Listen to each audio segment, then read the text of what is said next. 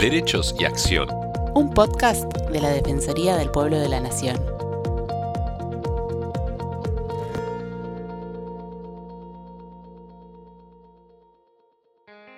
Bienvenidos a los podcasts de la Defensoría del Pueblo de la Nación. Les habla Estefanía González Isola y estoy junto a Fernando Almirón para compartir con ustedes diferentes temas relacionados con el accionar de la institución. Diversas organizaciones no gubernamentales elaboraron un informe sobre la burocracia en los procesos administrativos del sistema de salud argentino. En la misma participaron AEPSO, la Asociación Civil para Enfermos de Psoriasis, FADEPOF, la Federación Argentina de Enfermedades Poco Frecuentes, WID-ARD, Asociación Argentina para el Cuidado de Diabetes en Argentina, la Fundación Natalie Flexer y la Fundación Más Vida. La encuesta estuvo compuesta por 11 preguntas breves, disponibles en un formato online que se distribuyó a través de las redes sociales. Cada una de las personas que decidió responder el cuestionario dejó su consentimiento informado. Tuvo por finalidad recabar información sobre posibles dificultades y consecuencias que atraviesaran las personas a causa de los procesos administrativos del sistema de salud público y privado en Argentina. 453 personas que viven con enfermedades crónicas, oncológicas, poco frecuentes o sin diagnóstico empezaron sus opiniones a través de la encuesta Burocracia, realizada por el movimiento denominado Consecuencias. Para que nos cuenten acerca de este trabajo de tamaña importancia, tenemos en comunicación a la doctora Mónica del Cerro, jefa del área de salud de la Defensoría del Pueblo de la Nación, Silvia Fernández Barrio, presidente de la Asociación Civil para la Enfermedad de Psoriasis, Roberta Anido, presidente de la FADEPOF y de la Asociación de Ayuda de Pacientes con Inmunodeficiencia Primaria, a Luciana Escati Peñalosa, directora ejecutiva de la PADEPOF y presidente de la Fundación Más Vida de Crohn y colitis ulcerosa. Hola a todas, ¿cómo están? Muchas gracias por estar con nosotras y un placer que estén en los podcasts. Hola Estefanía, mucho gusto. Hola a ambos, perdón. Bueno, Estefanía y Fernando. Muy bien. Exacto. Roberta y Luciana. Sí, muchísimas Silvia, por gracias. supuesto. Bueno, Mónica, vamos a empezar primero para que nos cuentes cómo, eh, bueno, te acercás a este grupo de gente que está trabajando. Eh, también quiero que no, no faltaba alguien para nombrar, que no sé si, si alguien, eh, alguien más que participó de la encuesta, otra, otra institución, quiero que también nos cuenten eso. Y bueno, y, cómo es el trabajo que realiza el área de salud de la Defensoría con respecto a la FADEPOS y a, estas entidades, ¿no? ¿Cómo, ¿Cómo es el trabajo y qué sirve esta encuesta, cómo le sirve a ustedes para el trabajo? Bueno, primero agradecemos que nos hayan hecho llegar este, los resultados, el informe de esta encuesta, que este, refleja nada más ni nada menos que la, realidad. Por supuesto nosotros tenemos un vínculo con FADEPOF desde hace muchos años, hemos apoyado algunas iniciativas, hemos compartido otras y por lo tanto eh, los resultados de esta, encuesta tan interesante que nos van a explicar las señoras, este, no hacen más que reflejar, como dije antes, la realidad. ¿Cuál es la realidad? Que hoy por hoy, tanto la administración pública como los servicios de salud en general, no importa si son públicos, privados, mixtos, provinciales, no provinciales, están cruzados por esta eh, eh, burocracia, que la palabra ya de por sí nos, nos alarma, nos alerta, pero que en realidad es solo, se refiere solo a trámites. Ahora, ¿qué pasa cuando esos trámites, en lugar de ser los que hay que hacer, se multiplican y dificultan el acceso a la salud? Yo creo que esta encuesta, este informe, refleja perfectamente eso y recién decíamos hace un ratito que es una manera de desincentivar el acceso a la salud y por lo tanto también es una cuestión económica, porque cuando no gastamos tenemos más recursos, no sabemos si los utilizamos bien o mal, pero es un poco eso. Y, bueno, eh, creo que es momento que las señoras puedan explicar un poco los motivos de esta encuesta y, y su utilidad. Perfecto, vamos a arrancar por Silvia. Silvia, ¿cuál fue el objetivo de la realización de la encuesta? El objetivo fue, yo te voy a contar un poquito la base de cómo nació Consecuencias, porque Consecuencias tiene que ver con, con en qué terminamos con esta encuesta.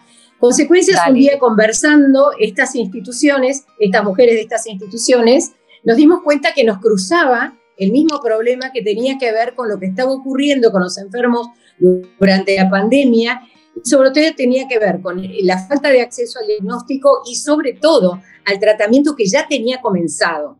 Entonces lo que estábamos viendo eran que se estiraban las formas, estábamos viendo también que no se respetaba la indicación médica y eso lo estábamos viendo no solamente en las prepagas, lo veíamos en las obras sociales nacionales, en las provinciales. Entonces, cuando vimos este, este cruce común, este denominador común a todas, fue que se formó consecuencias. Y a partir de consecuencias lo que dijimos fue, bueno, esto hay que ponerlo en números, tenemos que conocer un poquito mejor. Y así fue como se desarrolló esta encuesta. Esta encuesta, debo decir que Luciana fue realmente la, este, que mayor trabajó en esto, es la que más sabe sobre esto también, este, pero nos permitió, más allá de que no sean demasiados pacientes, 453, pero tenemos una cierta visión de lo que ocurrió en todo el país exceptuando Formosa, La Rioja y Catamarca, creo. Que fíjate vos que son tres provincias que eh, normalmente no contestan. Es muy interesante. En las encuestas que hacemos nosotros eh, nos pasa exactamente lo mismo. Son tres, eh, tres provincias que no participan demasiado. Así que bueno, lo que queríamos ver era poner en evidencia y en números esto que nosotros sentíamos dentro de nuestras organizaciones organizaciones. Y así fue como estos 453 pacientes, creo que fueron, fueron contestando anónimamente estas preguntas que habíamos desarrollado.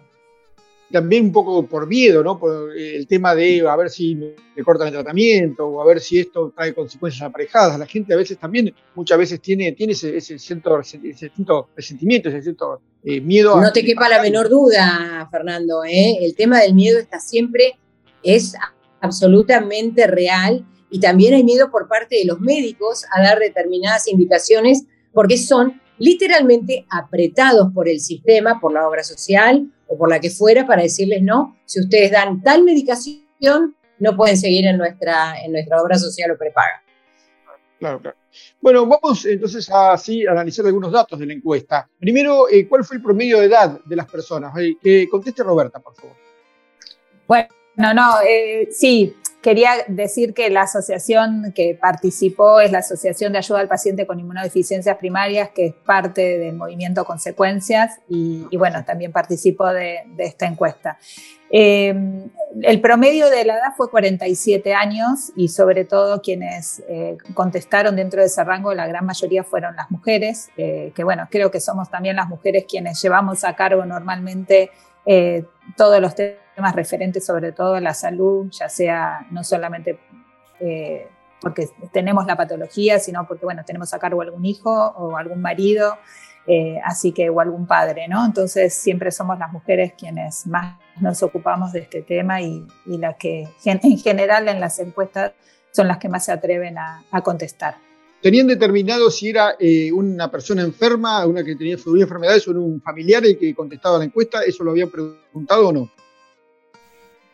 Eh, sí, eso estaba, sí, eso estaba detallado. La mayoría de los casos que contestaron fueron los propios pacientes.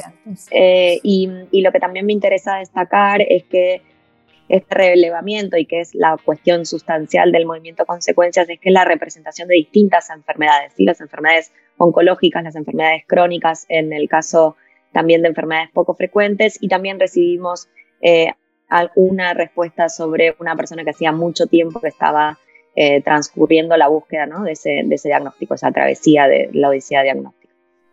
Luciana, siguiendo con vos, queríamos preguntarte cómo fue la distribución geográfica. Sí, la verdad que como comentaba antes Silvia, tuvimos respuesta de la gran mayoría de las provincias de nuestro país. Eso también es importante porque hay una representación federal, ¿no? De que esto no solo se concentra el tema de los resultados en, la particularidad de una provincia, sino que esto está distribuido a nivel eh, federal y, bueno, como mencionábamos, sin, sin tener respuestas de Catamarca, Formosa y La Rioja, así que deberemos seguir insistiendo con esa población porque es muy importante conocer cuál es la realidad que viven eh, también esos, esas personas, ¿no? Con distintas Seguro.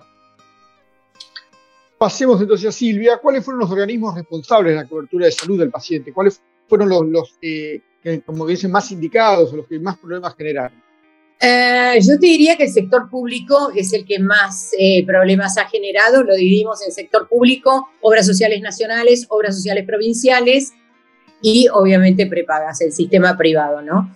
Y el sector público nuevamente se lleva las palmas en este momento, sí, tenemos 31,5 de público, 36,8 de obras sociales nacionales, 16,2 de provinciales, PAMI 11,6 y las empresas de medicina prepaga 13,5. Pero con respecto a los problemas que yo te entendí que me habías preguntado de eso, Fernando, el que se llevó las palmas fue el sistema público. Y esto me hizo acordar, que no sé si ustedes lo vieron, a un informe que había hecho eSalud con respecto a cáncer de mama. Y eSalud hizo una presentación de en qué estadio llegaban las personas al hospital público y era realmente en el último estadio del cáncer de mama que llegaban al hospital público y sin embargo en el sector privado era muchísimo antes. Y en el sector privado las personas con respecto a la digitalización y esta posibilidad de no tener que estar en persona en el medio de la pandemia, creo que era algo así como el 81% en la prepaga lo pudo hacer y sin embargo en las otras más o menos quedaban este, en las obras sociales nacionales creo que alrededor de un 50%, pero después en el sector público bajaba tremendamente lo mismo que en PAMI. Claro. Seguimos con Roberta. ¿Cómo debieron realizar los trámites de solicitud de la prestación de salud y medicamentos durante el ASPO? Mira, ahí hubo un grave problema porque, bueno, no estábamos las, tanto en la, la, parte pública como los sectores privados, obras sociales, o, medicina prepaga no estaban preparados a, poder empezar a trabajar en el formato digital. Y también tenés muchas personas que no tienen acceso a Internet, no tienen la posibilidad eh, en el lugar donde viven de tener acceso o, disponer económicamente de, poder tener este Wi-Fi o un teléfono con determinadas aplicaciones o saber utilizarlo. Eh, porque también mucha documentación había que entregarle incluso en PDF eh, y mucha gente no tiene la menor idea que es un PDF. Y es una situación, aunque parezca, digamos, mentira, es la realidad en la que nosotros como organizaciones o, poder, o tener que incluso tener un acceso a una impresora para poder imprimir, poder firmar o, o, escanear y todo ese, ese, proceso, hay mucha gente que no, no tiene la, la, posibilidad o no sabe tampoco cómo hacerlo. Entonces, eh, es un poco todas las, las consecuencias, por así decirlo, que las organizaciones, eh, incluso de la sociedad civil, tuvo que ayudar a esas familias a, poder hacer esa presentación, más allá que los sistemas, incluso la información pública no está disponible en, los medios de, comunicación, entonces ya mandas la información. Cuando logras obtenerlo, mandas la información al mail que está disponible, ese mail es viejo, eh, no te responde nadie, eh, llamás para pedir información, ese teléfono que está disponible, tampoco te atiende absolutamente nadie y vas con la documentación a, poder entregarla en forma presencial, a veces obviamente eh, eh, con las restricciones, digamos, que existían justamente de circulación, exponiéndote y, y, personas que quizás son vulnerables y no tienen quien les haga los trámites, querer hacerlo de forma presencial y se encontraban que la puerta cerrada, que esa dependencia no estaba atendiendo y por ahí estábamos hablando de una familia en un pueblito de una, de una provincia, ¿no? Entonces, esas fueron, digamos, las problemáticas que, que nosotros como organizaciones nos vimos eh, y tuvimos que salir a ver de qué manera podíamos dar respuestas efectivas a esas personas para que pudieran este, tener un acceso adecuado en tiempo y forma este, a la salud, pero vimos que en la gran mayoría, eh, si quieren, digamos, un dato, digamos, específico, eh, lo que se vio es que el 50% de esos pacientes eh, tuvieron una, demora en, el acceso a la salud o se vio empeorada su salud a causa de todas las demoras que, el sistema, la burocracia administrativa les causó. ¿no? Eh, muchos tuvieron incluso pagar de bolsillo, en un 47,7% tuvieron que pagar de bolsillo las prestaciones, un 23,37% saltearse o, modificar su tratamiento eh, y un 18,8 interrumpir prácticamente el tratamiento. Eh, y con lo cual solo el, 2,71% eh, no tuvo, digamos, este, alguna consecuencia, con lo cual es un número muy bajo que de la gente que no tuvo problemas, pero la gran mayoría obviamente sí lo tuvo. Claro, además modificar un tratamiento muchas veces, sobre todo en ciertas enfermedades, ya es, es un problema ni, hablar de interrumpirlo, ¿no? Es decir, eh, es como tirar atrás quizás todo el trabajo que se viene haciendo, ¿no? Fernando, es un problema muy grave que quizás no se tiene toda la conciencia que se debiera tener sobre eso. Y seguramente un señor detrás de un escritorio, una señora detrás de un escritorio no lo entiende. Nosotros lo hemos visto en lo particular en nuestra organización, este, personas que han tenido que ser internadas por no haber recibido su medicación o por haberle cambiado la forma de darle la medicación cuando le correspondía, no sé, una caja por mes, darle una caja cada cuatro meses. Entonces, imagínate vos que en cualquier, en cualquier enfermedad de la que estamos hablando, ya sea oncología, sea de las eh, inmunodeficiencias primarias, enfermedad de Crohn, colitis ulcerosa, en artritis psoriásica, en psoriasis, todo, como bien dijiste, volver para atrás. Y volver para atrás significa tener que remontar algo que llevó mucho tiempo para estar encaminado y regulado dentro del organismo de una persona y además Muy claro, perdón, además considerando que son eh, enfermedades este, vulnerables, ¿no? Que en este contexto de pandemia se, le agrega, digamos, el, tema del miedo al contagio, del miedo a, contagiarse y no teniendo su medicación como protección, eh, de alguna manera que puedan empeorar su, o tener riesgo de vida. Entonces, eh, psicológicamente también es un impacto muy grande.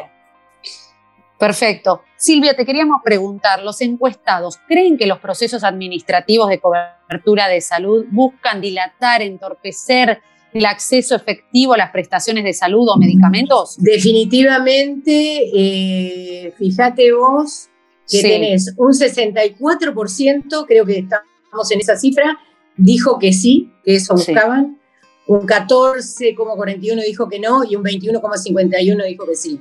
Definitivamente es así, es así. Y creo que ahí está una de las partes también, otro de, los números más graves que tenemos y algo que definitivamente tiene que mirar el sistema de salud, todos ellos, todos los que tienen que ver y también tiene que ser visto desde el Ministerio de Salud. Seguro. claro. Ahora, Roberta, ¿cuáles son las principales conclusiones que se arrojaron en esta encuesta? Que la pandemia básicamente lo que nos, nos, trajo y dejó en evidencia es que tenemos un sistema de salud que, que evidentemente no está funcionando, que hay cosas muy sencillas que, que se, pueden, se pueden solucionar, eh, porque fíjate que esto de la burocracia en la gran mayoría de los casos es, es una cuestión de, de poder ordenar la información, de hacerla pública, de chequear un, correo electrónico que sea el que corresponde, eh, que haya una atención. Es decir, eh, hay muchas cosas que sin un gran presupuesto se pueden solucionar, hay que tener obviamente voluntad, eh, que podamos todos de alguna manera, sobre todo las organizaciones de la sociedad civil, que es nuestro, digamos, trabajo a diario de, poder ayudar y, trabajar con los pacientes en, resolverles la problemática que, que llevan a cabo día a día, es poder estar en esas mesas de tomas de decisiones y poder contribuir a poder tener un sistema de salud más robusto, más equitativo,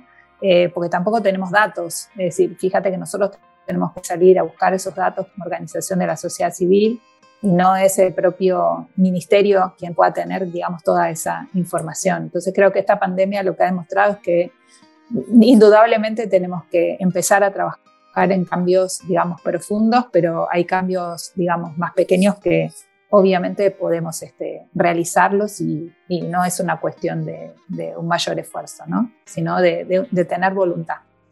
Seguro. Luciana, queremos que nos cuentes cuáles son las 10 propuestas para mejorar el sistema de salud argentino. Bueno, cuando nosotros, eh, como comentaba Silvia, nos unimos en este movimiento consecuencias, eh, determinamos ¿no? que, cuál podía ser ese aporte o lo que nosotros veíamos en base a la experiencia de la vida real, ¿no? de transcurrir y vivir eh, el sistema. Y ahí volcamos eh, estas 10 cuestiones que entendemos que, que, pueden ser realmente parte de esta transformación que necesita el sistema de salud. y esos conceptos son primero el tema del acceso, ¿no? de que sea un acceso efectivo y equitativo para toda la población a nivel federal. Eh, el tema también de fortalecer el sistema de salud, entendiéndolo con, con estos pro y contra que analizábamos antes, ¿no? Esto de la fragmentación y segmentación, pero que es posible fortalecerlo. Eh, el tema también del de, respeto a los derechos, hay normas establecidas hace muchísimos años, muy sólidas, no se necesitan nuevas estructuras o nueva generación de, de leyes o normas específicas, sino cumplir las que existen. Realmente están muy bien hechas y, y se ha pensado mucho en cómo, cómo poder brindarle un soporte al ciudadano en cuanto a las cuestiones sanitarias y entonces es necesario que esa transformación empiece a respetar los derechos de, de las personas. El tema de también pensar esta transformación del sistema de salud en que sea sustentable. Y eso es algo que nosotros destacamos también, ¿no? Nosotros como ciudadanos somos los primeros interesados en que el sistema sea sustentable para que realmente podamos acceder hoy y en un futuro. Eh, también el tema de la participación, como comentaba antes Roberta, ¿no? de que cuán importante es que la palabra de ese usuario, el ciudadano, los pacientes puedan aportar para esa toma de decisión y esos cambios que hay que hacer, que realmente sean y machen sobre las necesidades de las personas. Entonces es necesario que constantemente en las mesas de decisiones esté la participación ciudadana la desburocratización, que es el punto que, hoy nos reúne con respecto a esta encuesta que realizamos. Entendemos que hay una burocracia que es necesaria en todos los sistemas, pero que hay una parte que es inútil, ¿sí? O, que está sobre eh, exigida y que entonces esa es la parte que tenemos una oportunidad de mejorar, de simplificar trámites eh, y, que realmente pueda, pueda transformarse esto en, en una mejora, ¿no? Para, para el ciudadano y no como eh, ha concluido nuestro, nuestro relevamiento de que hoy la burocratización administrativa se ha transformado en una barrera más de acceso a, la salud. Después tomar buenas prácticas. Em, digo, hay muchas cosas que el mundo ya ha implementado y que han funcionado, entonces debemos tomarlas. Obviamente deberemos adaptarlas a nuestra realidad nacional, pero hay muchas buenas prácticas que han funcionado y entendemos que eso puede ser un, pie de, inicio, ¿no? hacia estas, eh, pensar en, una transformación o una mejora del sistema de salud. Eh, el otro punto que para nosotros también es, es, indispensable es aumentar la transparencia y la rendición de cuentas de todos los actores que están involucrados en el sistema de salud. Eh, y también el tema de la cobertura efectiva, ¿no? No, no quedarnos en un ideal sino en una cuestión real de que la gente pueda efectivamente tener acceso a las distintas prestaciones que requieren para, para su condición de salud y después establecer ¿no? una política de Estado. O sea, que realmente las decisiones puedan ser en tiempo y forma. Una decisión a destiempo realmente no es, eh, no, no, no, atribuye, sino que simplemente es parte de, de esto que, que, hoy estamos viviendo, de que se transforma en el sistema de salud en, en una gran travesía para, para, aquellas personas que obviamente en esa condición de salud vulnerada eh, requieren de, de, una atención en tiempo y forma y obviamente con, con, todo lo que tiene que ver con el rigor científico, ¿no? De esa atención eh, de calidad. Sí, creo que el informe y estas conclusiones eh, dan para mucho trabajo de aquí para adelante también de, desde la Defensoría, ¿no es cierto, Mónica? Eh, nosotros trabajamos permanentemente sobre cada uno de estas barreras, de estos inconvenientes. La burocracia, la falta de respuesta, la falta de respuesta oportuna, porque una respuesta tardía no sirve para absolutamente nada. Tratar de allanar algunos caminos, las autoridades de control que existen, que son a quienes nosotros controlamos, son muy burocráticas, mucho más burocráticas democráticas de lo deseado. Y entonces este, las personas se presentan con a veces problemas que son de sencilla resolución, de muy sencilla resolución, no implican ni dinero ni nada por el estilo. Pero hay como una, una, una imitación de las malas prácticas que pueda tener la administración nacional o, la administración pública, para no limitarlo, porque también sucede en las provincias. Entonces, se imitan estas malas prácticas de manera de que se transforman en estas barreras de las que hablábamos recién, que hablaba Luciana, y eso, sobre eso trabajamos todos los días, sobre el microproblema, es decir, somos prácticamente artesanos, ¿no? donde vamos trabajando cosa por cosa de manera de solucionarla. Y a veces se soluciona con un llamado telefónico. A mí me ha pasado muchas veces. Llamo por teléfono, digo dónde llamo, quién soy no saben si en realidad soy o no soy, pero me, resuelven el problema. Lo mismo pueden haber dicho eh, con, el afiliado, con el beneficiario, con el usuario o, como quieran llamarlo. Entonces, quiere decir que hay veces que no hay eh, voluntad. Y la voluntad este, política, de la que hablaba también Luciana, para poner estos temas en la carpeta eh, del Estado como temas primordiales y como temas eh, realmente a resolver, que estén permanentemente en la mesa de, los, de quienes deben resolver, de los decisores. Esto es muy importante. Nosotros tratamos de acompañar en esos caminos, a veces con buen, con buen desarrollo y a veces no tan bueno, pero lo intentamos siempre. Sí, yo de fiel testigo de que lo intentás siempre, Mónica. Y te queríamos preguntar, ¿el impacto de la, de la pandemia por COVID-19 en personas con enfermedades de base se vio muy agravada o no? Sí, por supuesto. Por supuesto, los reclamos que nosotros hemos recibido durante todo este año que hemos estado trabajando desde nuestras casas este, son de personas que ya tenían a lo mejor limitado su acceso, porque no nos olvidemos que las empresas de medicina prepaga son una cosa, pero pertenecer a incluir salud, a PAMI o a otros sistemas provinciales es una cosa totalmente distinta. Si alguien tenía una demora de cuatro o cinco meses este, en una medicación oncológica, por poner algo bien, bien gráfico, este, este, tiempo se duplicó, con la suerte que es, este, em, la verdad que en, algunos casos fatal. Eh, es una cosa que, ha incidido negativamente en, en esas personas, muy negativamente, los grupos más, más, vulnerables. Tal vez en otros grupos donde, como decía Roberta, la conectividad, todo esto es mucho más fácil, eso este, hasta ha allanado algunos, algunas barreras, pero en los otros grupos no. Y nosotros tenemos que también velar por esa gente que no tiene acceso, que no tiene medios, que así como en la educación tampoco tienen conectividad, bueno, para pedir una medicación pasa eh, lo mismo. Seguro. Eh, tenemos muchos problemas, hemos tenido muchos muchos pedidos de las personas electrodependientes, que parece este, un tema mm, raro, pero no, no, lo es para nada, porque hay gente que depende justamente de la electricidad en forma continua, eh, para eh, el, funcionamiento de muchos eh, aparatos y, medicaciones que necesitan. Y esos, este, si no se resuelven rápidamente, Totalmente. Tenemos, ahí un gran problema. Bueno, para finalizar, y quiero que alguna de las chicas invitadas nos, cuenten dónde se puede ver el informe, este que han realizado, para que la gente tenga el acceso, o cómo se pueden contactar con ustedes también si tienen alguna, alguna consulta o algo para hacerles. Ahí voy yo, si les parece.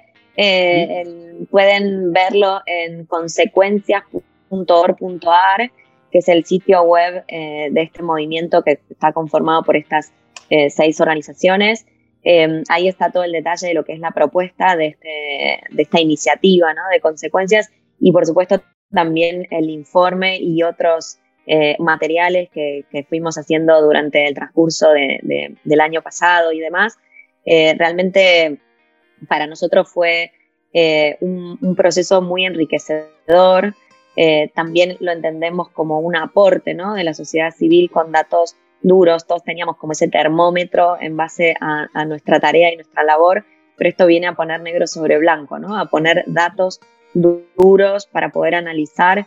Y, quiero destacar que estos datos nosotros los, los presentamos formalmente por mesa de entrada en, los diferentes establecimientos e instituciones eh, para que tomen conocimiento, para que si están frente a la oportunidad de em, hacer reformas o mejoras en, sus propias instituciones, puedan considerar esto porque entendemos que, hay una gran oportunidad realmente de, mejorar el desarrollo y la tarea que cada uno de, estos decisores eh, toma. Así que bueno, esperamos que realmente Em, no solo hayan tomado conocimiento, sino que lo puedan implementar eh, a la hora de tomar decisiones.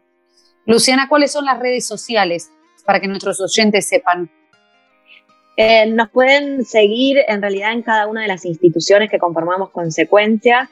Por ahora Consecuencia solo tiene su sitio web, Eh, y, ahí está la información si quieren tomar contacto con alguna de las instituciones. Eh, y también, eh, bueno, a partir de ahí pueden seguirlos en las redes sociales de, de nuestras instituciones particulares. Bueno, le agradecemos Luciana, Roberta, Silvia, Mónica por haber estado con nosotros y bueno, y felicitaciones también por el gran trabajo que están haciendo y por esta presentación. No, gracias, a ustedes por interesarse justamente en el informe y, bueno, y poder este, ayudarnos en la difusión del mismo. Sí, yo por último quiero sumar y destacar la tarea que realizaron también las dos otras organizaciones que forman consecuencias, que son la Fundación Natalie Flexer y también la organización Cuidar, dedicada a diabetes, que junto con, nosotras formamos este, esta iniciativa de consecuencias y obviamente formaron parte de, este informe y este gran trabajo de burocracia.